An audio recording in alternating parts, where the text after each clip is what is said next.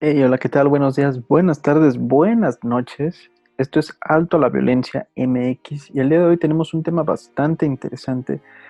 Hoy vamos a hablar de la violencia infantil. Esta violencia infantil puede descender de una violencia familiar, pero específicamente nos interesa en esta ocasión la infantil por una sencilla razón.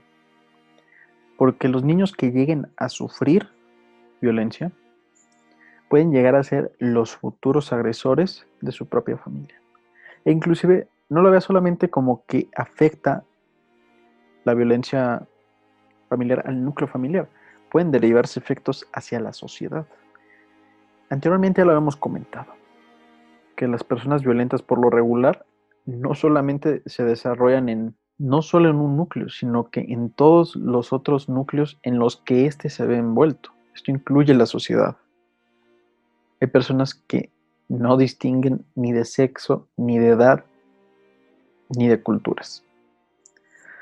Entonces, leyendo unas cifras por ahí, me encontré que la ONU había llegado a decir que un cuarto de las personas habían sufrido maltrato físico.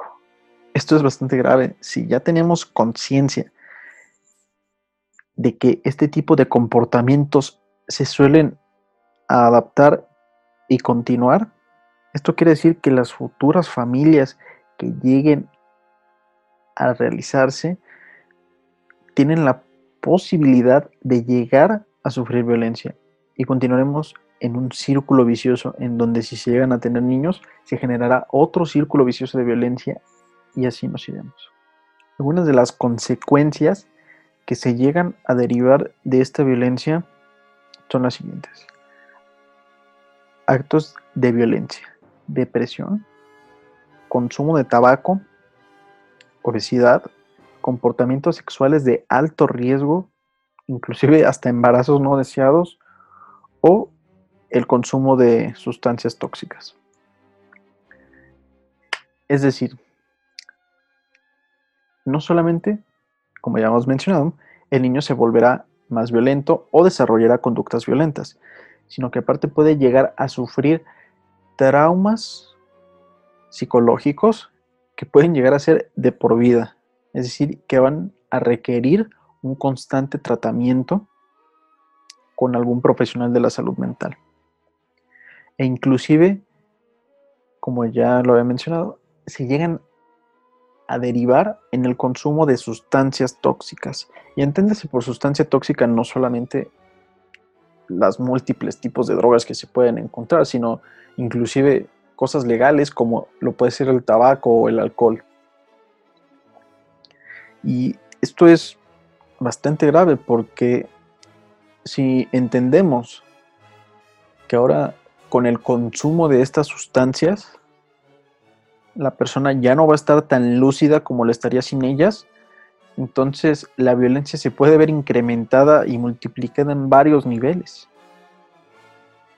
Y podría continuar un círculo vicioso bastante grave en donde la persona al no estar en sus cinco sentidos, al no encontrarse lúcido de la situación y no tener claros sus pensamientos, puede volverse más violento por cosas que no le producirían enojo o irritabilidad o que desencadenarían la violencia que comúnmente éste realiza.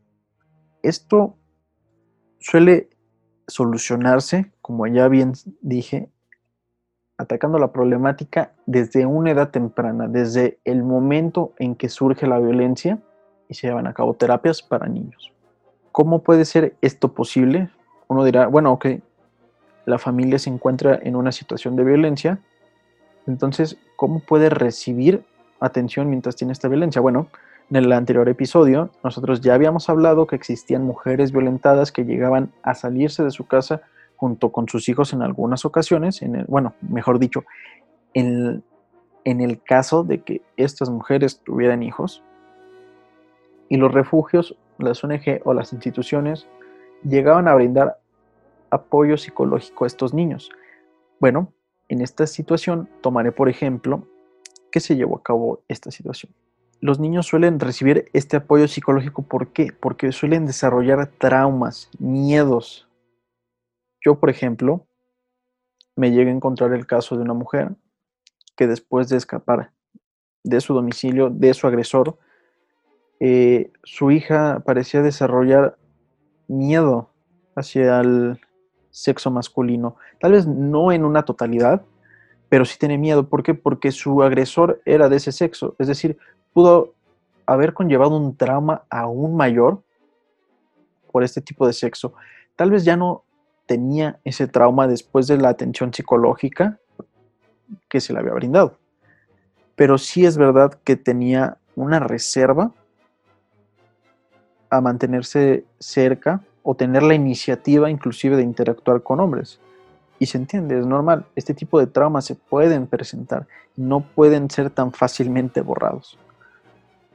Entonces, eso es la solución, poder llegar a tratar estos tipos de traumas, tener una orientación profesional para poder tratarlos y sobre todo poder identificar de manera temprana estas situaciones.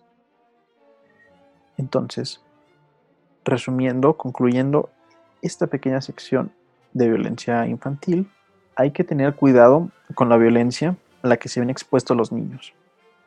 En esta ocasión, nos concentramos en la violencia que se vive en el núcleo familiar, pero no solamente suele llegar a haber violencia o una exposición a esta en el núcleo familiar, puede haber muchísimos factores en donde el niño pueda recibir este tipo de violencia. Puede haber videos explícitos, contenidos explícitos en Internet, en los que el niño, en algún descuido de algún padre, puede llegar a tener acceso a ellos o inclusive puede, en esta ocasión, ser de videojuegos. No digo que los videojuegos produzcan esta violencia, digo que el no comprender situaciones de de contexto, de historia, en este tipo de, de productos, de videojuegos, suele desencadenar una mala interpretación de lo que intentan decir. Es decir, el niño puede simplemente adaptar lo que ve y realizarlo. El niño no está reflexionando totalmente, el niño todavía carece de experiencia, carece de conocimientos para poder saber interpretar muchas cosas de la sociedad. El niño simplemente absorberá y adaptará lo que viva. Y es lo mismo con la violencia. Entonces, si usted llega a sentir, a ver este tipo de actos, denúncielos. Y en caso de que usted sea padre, si usted llega a tener inclusive el pensamiento de levantar la mano para educar, le recomiendo que lo piense dos veces. Le recomiendo que, de ser necesario, primero lo hable. Siempre la solución se va a pedir que sea hablando. Los niños, si bien, como ya dije, no son seres que tienen una experiencia o un conocimiento suficiente, son seres pensantes. Los niños saben escuchar. Y créame que si usted se sienta a hablar con el niño sobre un problema que llegue a tener, en vez de ir directamente a levantarle la mano, a desencadenar un acto, si bien no de una violencia grande, sigue siendo violencia.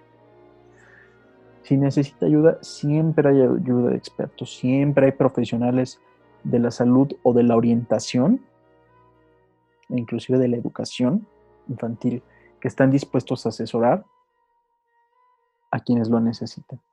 Nosotros somos Alto a la Violencia MX. Hasta la próxima.